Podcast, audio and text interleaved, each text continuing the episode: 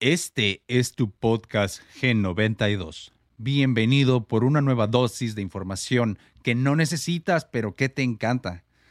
Mi nombre es Vladimir Chávez y hoy te traigo un episodio buenísimo, te va a gustar, tiene muchos datos curiosos que te hacen ver mucho más inteligente y mucho más culto para que cuando vayas con tu novia, con tu amigo, le puedas presumir de cosas que no saben ellos o a lo mejor sí y tienes un nuevo pues eh, tema de conversación. y bueno, otro invierno más, otra Navidad. La celebramos todos los años, pero realmente no sabemos muy bien por qué. ¿Será una tradición? Será cultura, será una religión o por la religión. ¿Qué significa realmente esta festividad y de dónde sale? ¿Por qué el 25 de diciembre? El año 340 después de Cristo, el Papa Julio I fijó esta fecha para el cumpleaños del bebé Jesús, pero antes de hacerse oficial el 25 de diciembre hubo al menos tres fechas que se tiraron a la mesa a ver si alguna de esas pegaba, pero pues parece que no. El 29 de marzo, el 6 de enero y algún día de junio.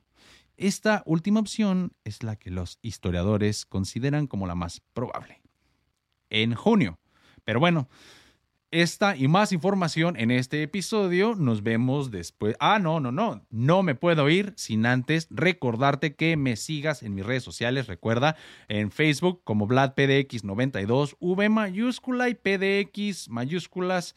Es el mismo para TikTok, solamente que todas en minúsculas, VladPDX92. También tengo Instagram y es Vladimir-cha con doble A. Y pues también hay un proyecto de música, señores, que se llama BC Beats.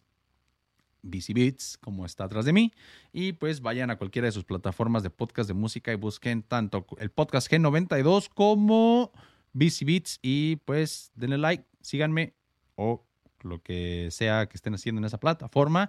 Denle campanita, todas esas cosas ya saben. Es muy confuso con todas las redes sociales que tenemos ahora y plataformas, pero yo sé que ustedes me entienden, así que ve a hacerlo.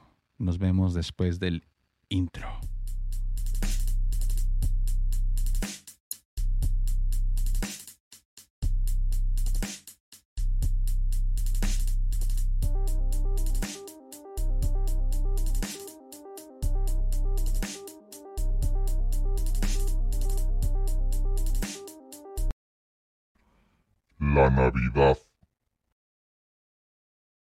Otro año más que pasa, otra vez que llega diciembre y una vez más, como cada año, nos vamos a reunir con nuestras familias en nuestros hogares y nos vamos a poner una muy buena peda, como decimos en México, porque es el nacimiento de Baby Jesus o eso es lo que creemos este, en la actualidad, pero pues vamos a darnos cuenta que esto de convivir, comer y beber en estas fechas decembrinas no es un invento moderno. Se viene celebrando desde, desde hace pues muchísimo tiempo y pues eh, hablando con historiadores, no yo personalmente, pero en las investigaciones que estuve viendo y leyendo, este, todos los historiadores se remontan y empiezan a hablar de algunas celebraciones que había en Europa que tienen muchas similitudes con lo que ahorita nosotros celebramos con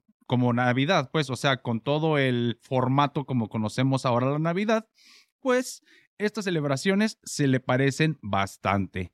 Hay dos en las que me centré, que son yo creo que las más famosas. A lo mejor alguna persona por ahí listillo va, a decir que este, también hay una celebración que se, no sé, en otro lugar, pero a lo que les voy a contar en este episodio, pues son básicamente dos fiestas de las que les digo se supone salió la Navidad. La primera serían los Saturnales.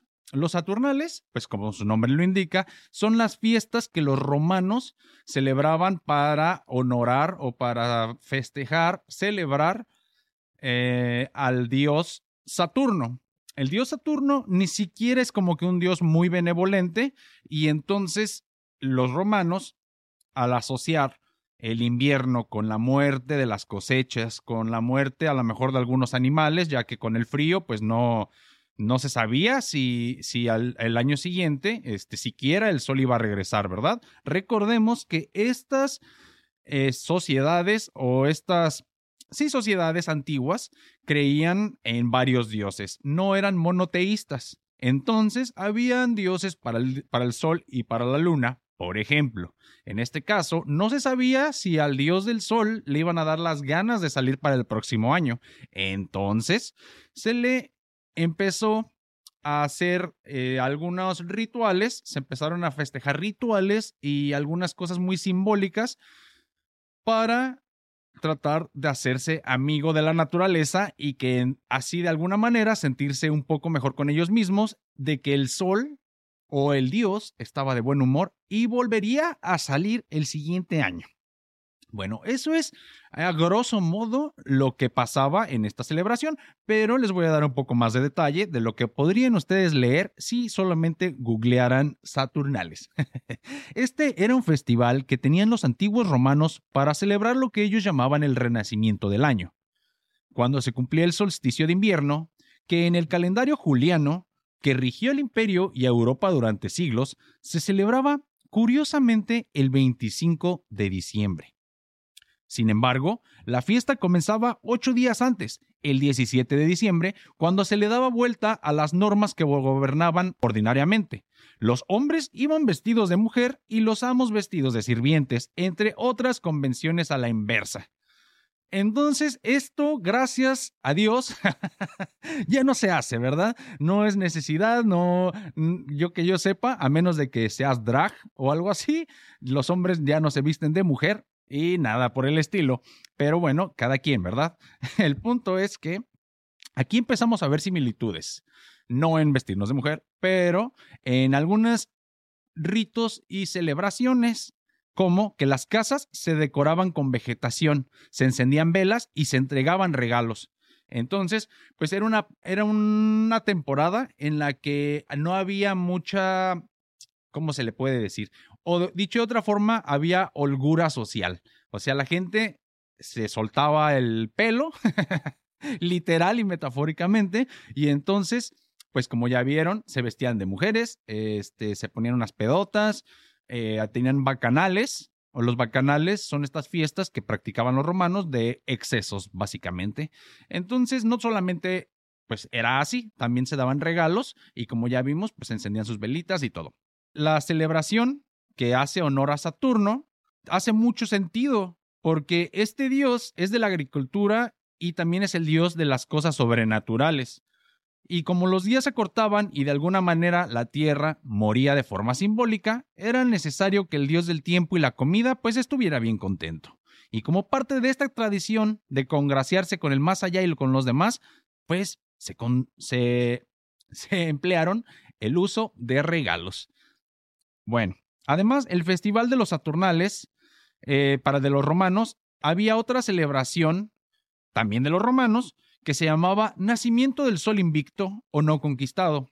En latín se dice Natalis Solis Invicti. Suena mamalón, suena muy bien, la verdad. Natalis Solis Invicti, gran nombre, que se celebraba cada 25 de diciembre, de acuerdo con varios documentos de la época romana. Como por ejemplo, en el almanaque del siglo IV, el calendario de Filocalus, se menciona una celebración de los Invictus el 25 de diciembre, que probablemente, pues, como ya les dije, sea referencia a esta fiesta. Hay pruebas escritas que em, eh, festejaban el sol invicto más o menos a la misma, pues, en la misma época en la que se celebraba el solsticio, pues hace razón, ¿verdad? Tiene todo, mucha razón. Eh, estos como ya dijimos, son las fiestas romanas, los Saturnales.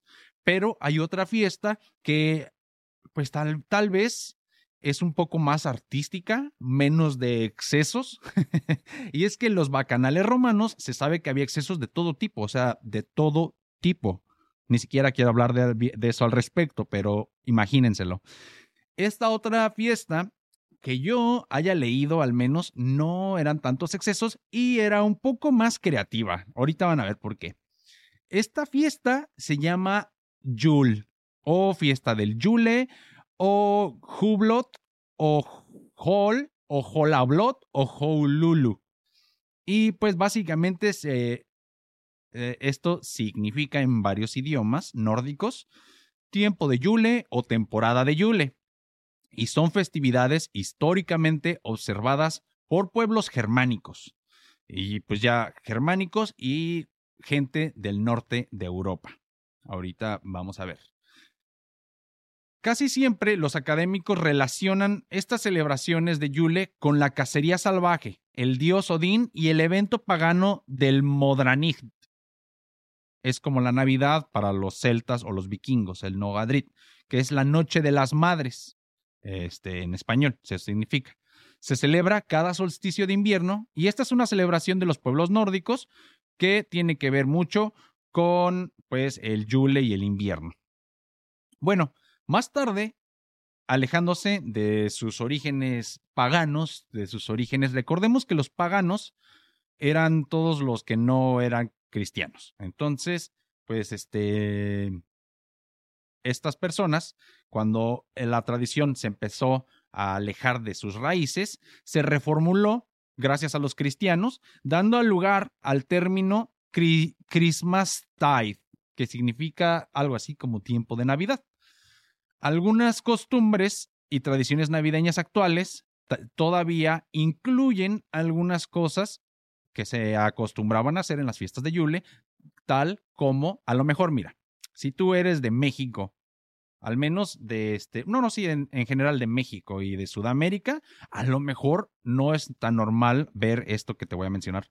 Y de hecho, yo vivo en Estados Unidos y no es tan tan tradicional aquí tampoco. O sea, sí se ve porque hay, hay, gente que viene de Europa y esa gente lo trajo con ellos, pero acostumbran a poner como un centro de mesa muy bonito, que es como si fuera un, un pedacito de, de, tronco, un tronco, y este, y tiene varias flores, ramas y como adornos que pues significan bastantes este, cosas, ¿no? O sea, es como un centro de mesa y tiene así las piñitas, tiene hojitas, lo que sea. Entonces, eso casi yo nunca lo he visto, más que en caricaturas tal vez, y caricaturas ya así como, no sé, viejas, como los Looney Tunes o lo que sea, pero Tommy Jerry tal vez, pero así realmente no, no, no es muy americano, se le puede decir, del continente americano me refiero, y bueno. También cabe destacar que, que estas personas, los nórdicos, tenían el, el día que era Modranit y es Noche de las Madres, que casualmente pues se convierte el día de la Navidad. La Navidad significa pues algo así como natividad, que significa nacimiento. Entonces, el Día de las Madres y el Día del Nacimiento, eh, pues es algo, son dos conceptos que están intrínsecamente unidos. Las madres con el nacimiento. Entonces, se me hace que tiene mucha razón y tiene, o sea, pues es una clara amalgama de lo que pasó cuando se juntó los cristianos con esta otra religión. Algunas costumbres, ya les dije, es poner el tronco de Yule. También otra es la cabra de Yule, que pues es pues, la cabra, una cabra. Eh, eh, pues en algunos lugares ah, tal vez si comen todavía la cabra. Hasta en México también se cobra una cabrita, así como más como un borrego, ¿no? Pero pues la cabra también se la, se la chinga uno, como no. y también el jabalí de Yule. Esto suena delicioso, probablemente muy parecido al puerco, pero pues ya sabemos que el jabalí es nada más como un puerco con colmillos.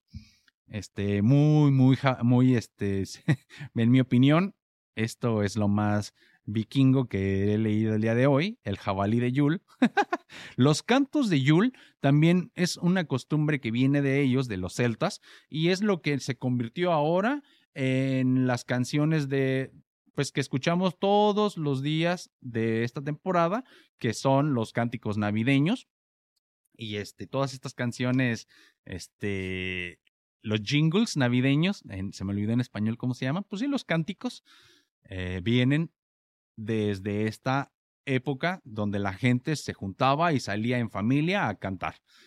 Tal vez en esa época tenían unas razones un poquito distintas ahorita. Ahorita solamente es porque es algo cool, es algo que se siente chido de hacer con tu familia, pero pues antes este, eran parte de, de tradiciones casi como religiosas o religiosas más bien.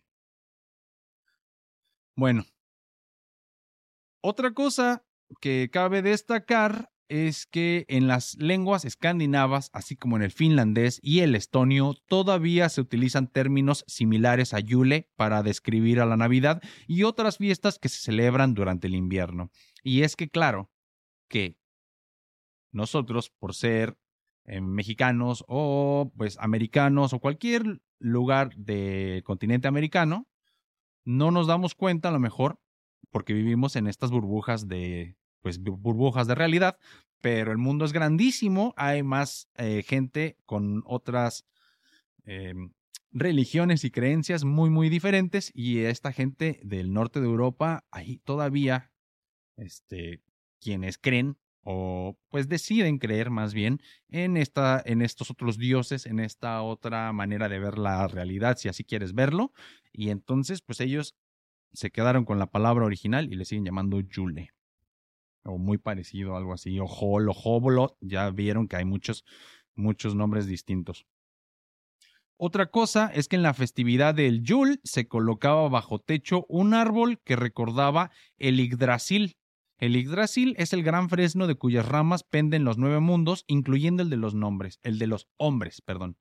El Yggdrasil es nada más y nada menos que el árbol de la vida. Si ustedes van a Google y buscan el árbol de la vida, van a ver así, pues, varias imágenes muy bonitas de, un fresno. Así se supone que es un fresno, es un árbol así redondito, que también se le pueden ver las raíces, y está dividido como en dos, el cielo y la tierra, y ese es el árbol de la vida.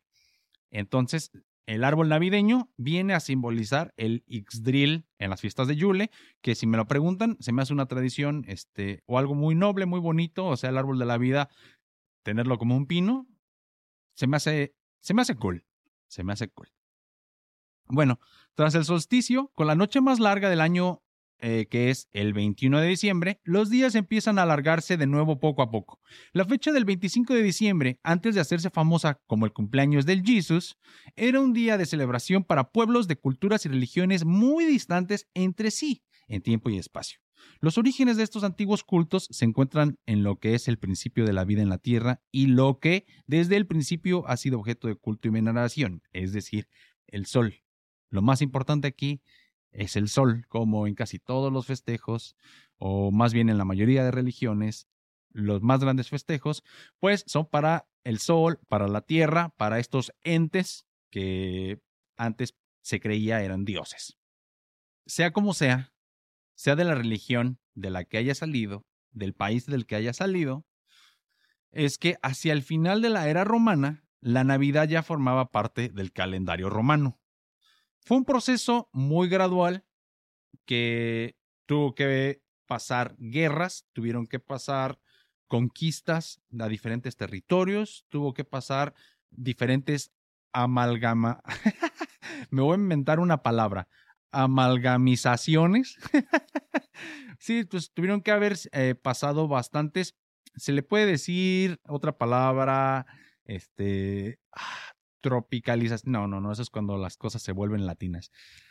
Bueno, sí, se tuvo que pasar el proceso de varias amalgamas entre diferentes culturas y filosofías para que al final tuviéramos un híbrido de estas tradiciones. Entonces, hacia mitad, hacia, mediados, hacia mediados del siglo I, los cristianos ya habían llegado a Roma y comenzaron a conformar la sociedad del imperio. A medida que el cristianismo arraigó más en el mundo romano y la antigua religión politeísta quedó atrás, los cristianos se adaptaron a esos ritos establecidos y los volvieron propios. Y es muy plausible que hayan escogido esta festividad por su relación con el renacer, pero esta vez con el renacimiento de Cristo, que a la vez se le encomendaba la misión de redimirlos y llevarlos a la vida eterna. Muy bonito.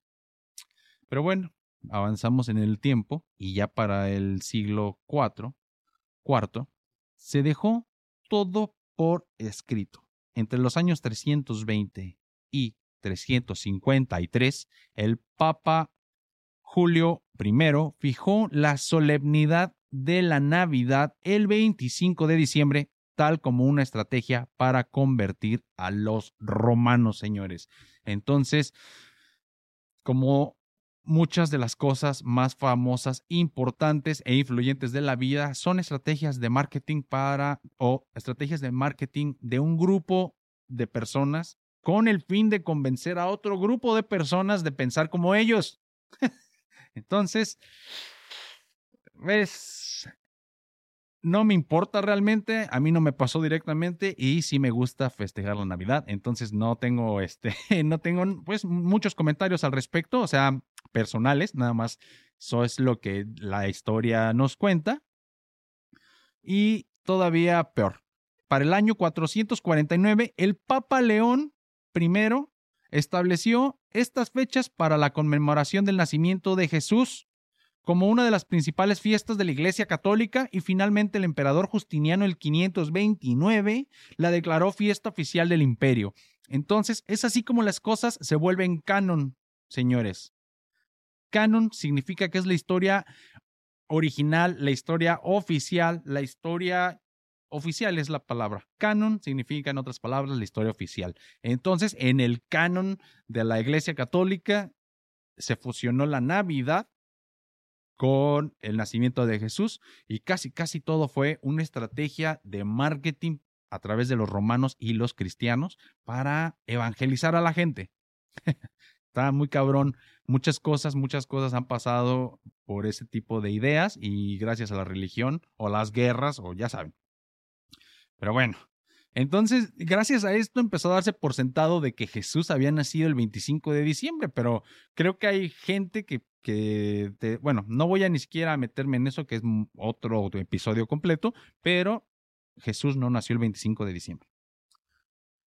Ahora, dentro de las cosas más emblemáticas de la Navidad, tenemos a este viejito que tiene bastantes nombres dependiendo en qué parte del planeta te encuentres, pero de entre los más famosos está Santa Claus, Papá Noel, San Nicolás y bueno, entonces, este, hay varias historias, también depende a quién le preguntes y a dónde vayas, de dónde salió, pero pues hay como dos o tres que son las más aceptadas. Hay incluso una historia muy hardcore que este, nomás les voy a leer un pedacito. Ni siquiera sé cómo llegó Santa Claus a, a, ese contexto, pero dice que según la leyenda, San Nicolás se enteró de que tres hermanas estaban siendo forzadas a ejercer la prostitución con el objetivo de que ganasen suficiente dinero para pagar sus comidas. Él se enteró y para ayudarlas tiró tres monedas por una chimenea. El dinero, casualmente, fue a parar al interior de las medias que las chicas tenían colgadas en la misma y que estaban ahí para que se secaran. No sé de dónde salió esa leyenda, pero daría una explicación a por qué entra por la chimenea. Esto suena muy creepy. o sea, ¿por qué? No sé. Pero esa es una leyenda hardcore de por qué eh, los calcetines y Papá Noel y bla, bla, bla. Gracias a estas tres señoritas de la noche y bueno, esta leyenda este, tiene más contexto, pero pues la, la pueden buscar. Pero hay dos o tres más historias que a lo mejor este, son también muy interesantes. Que, o sea, todas estas nos dan solamente una versión del mismo personaje en diferente país, básicamente. Bueno. Para otros, se creía que Papá Noel era un anciano alegre con una barba blanca que está basado en San Nicolás, una persona que nació en Turquía alrededor del 280 después de Cristo. Se dice que pues el San Nicolás regaló toda su riqueza heredada y viajó por el campo ayudando a los pobres y a los enfermos, llegando a ser conocido como el protector de niños y marineros. Niños y marineros. Suena bien. San Nicolás entró por primera vez en la cultura popular estadounidense a finales del siglo XVIII en Nueva York, cuando las familias, holandesas se reunieron para honrar el aniversario de la muerte de Sint Nicolás o Sinterklaas, para abreviar. Santa Claus, en español, mejor. bueno, esto era porque, pues, Nicolás, el, el diminutivo de Nicolás es Claus, entonces Santa Claus, más o menos, de ahí viene. En 1822, el ministro episcopal Clemente Clark Moore escribió un poema navideño titulado An Account of a Visit from St. Nicholas, en el que se representaba a Santa Claus como un hombre alegre que vuela de casa en casa en un trineo conducido por renos para entregar juguetes. Posteriormente, en el 1881, el caricaturista Thomas Nast se basó en este poema para crear una versión, pues un poquito más como la conocemos, del Santa Claus. Pero se cree que la primera ilustración, por ahí, de los, del 1860, o sea, poquito antes de que este señor publicara esa primera versión, se dice que originalmente tenía las túnicas verdes. O sea, se manejaba que Papá Noel era más o menos parecido a lo que conocemos ahora, pero en lugar de rojo era verde. Entonces, ese era por ahí del 1860, 1880, a mediados de ese siglo, eh, pues era verde. Sin embargo, el Papá Noel, tal y como todos lo conocemos, nació en 1931 y fue por encargo de nada más y nada menos de la agencia de publicidad de la Coca-Cola Company y fue a cargo del dibujante Haddon Sundblom y el objetivo era crear un personaje a medios chiles o a medio camino entre lo simbólico y lo real, la personificación del espíritu navideño y la felicidad de la Coca-Cola. Para ello, el ilustrador se inspiró en el poema que ya les comenté, pero se lo repito. A Visit from St. Nicholas de Clemente Clark Moore. Y bueno, señores, ese fue su episodio de... Ah, bueno, bueno. No todo es bonito y tierno en la Navidad. Aparte de la versión pervertida de Santa Claus que ayudaba a prostitutas, también existe una criatura que se llama Krampus. Es una criatura de orejas de elfo y unos grandes cuernos. Es propia del folclore de los países alpinos, que estos vienen siendo Australia, Alemania, Francia, Italia, Liechtenstein, Mónaco, Eslovenia y Suiza. Y según la leyenda, esta criatura de demoníaca y con apariencia de un súcubo come 30 toneladas de cerdo diarias y fuma 84 cartones de tabaco y se pasea las calles asustando a los niños que se han portado mal durante el año. O sea, es como el némesis de Santa Claus. Según la leyenda, Krampus, Krampus aparece en la noche del 5 al 6 de diciembre, merodeando las calles durante esa noche, en lo que se conoce como el Krampusnacht, la noche del Krampus en alemán, ya sea solo o junto a Santa Claus, haciendo sonar cencerros y cadenas oxidadas para asustar con su presencia. Su apariencia es representada por una criatura parecida a un incubo, como les decía. Creo que les dije sucubo, pero era un incubo que pues es un demonio, ¿no? Con partes de distintos animales, algo así por el estilo. Y bueno, su rostro diabólico está adornado por cuernos en la frente, una larga lengua roja y una cabellera negra. Tiene el cuerno cubierto por un tupido pelaje oscuro y sus patas son de cabra, similares a las de un fauno. Y en la mayoría de imágenes es mostrado con una canasta en su espalda, en donde coloca a los niños malos para llevarlos al infierno y comérselos.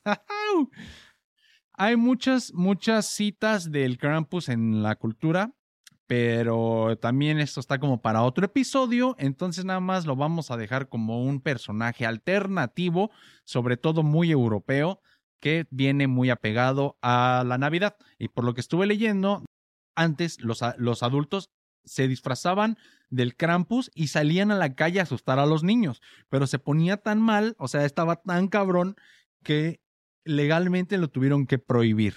Entonces, para nomás para que se den una idea de qué tan este, metido en la cultura de ellos está el, este, esta bestia, ¿no? O sea, no porque no la celebremos en México o en Colombia o en Argentina o en Estados Unidos, pues no significa que no sea canon, se le puede decir. bueno, pero es que no hay tal cosa como el canon, ya vimos. los cristianos o los católicos tienen el suyo, pero pues no significa que, que ya todo sea así escrito sobre piedra, como dicen por ahí. O sea, cada quien, cada región, nada más tiene sus propias adaptaciones de estas fechas y tenemos que respetar a los demás, aunque crean un poco en distintas cosas. Y, ¿por qué no? Disfrutar también.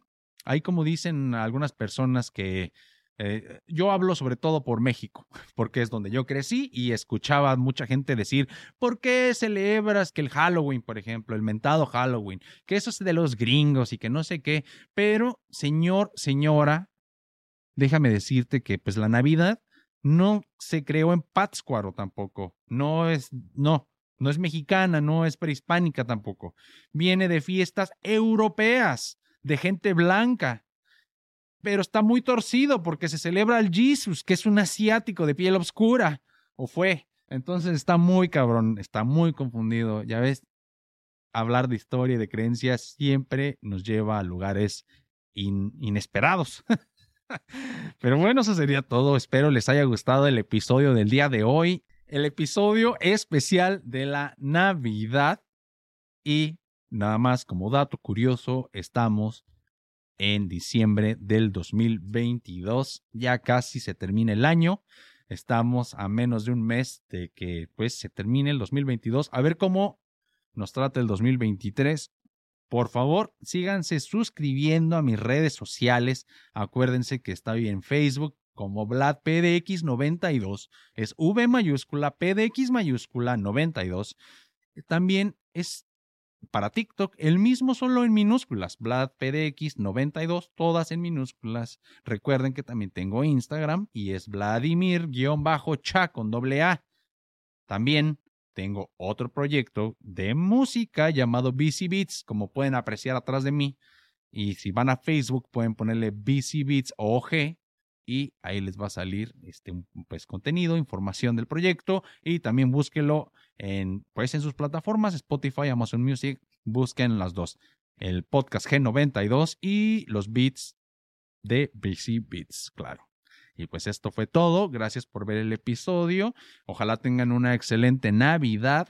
Nos vemos el siguiente capítulo. Chao. Eso es todo por el episodio de hoy. Si te gustó, dale like y compártelo. Recuerda suscribirte a mi canal y sígueme en todas mis plataformas. Sígueme en Facebook como Vladimir Chávez. Entra en esa página y después ve a la sección de videos y entra al playlist G92 para disfrutar tu video podcast por Facebook. Búscame en cualquiera de las plataformas que utilices para escuchar podcast como Gen92.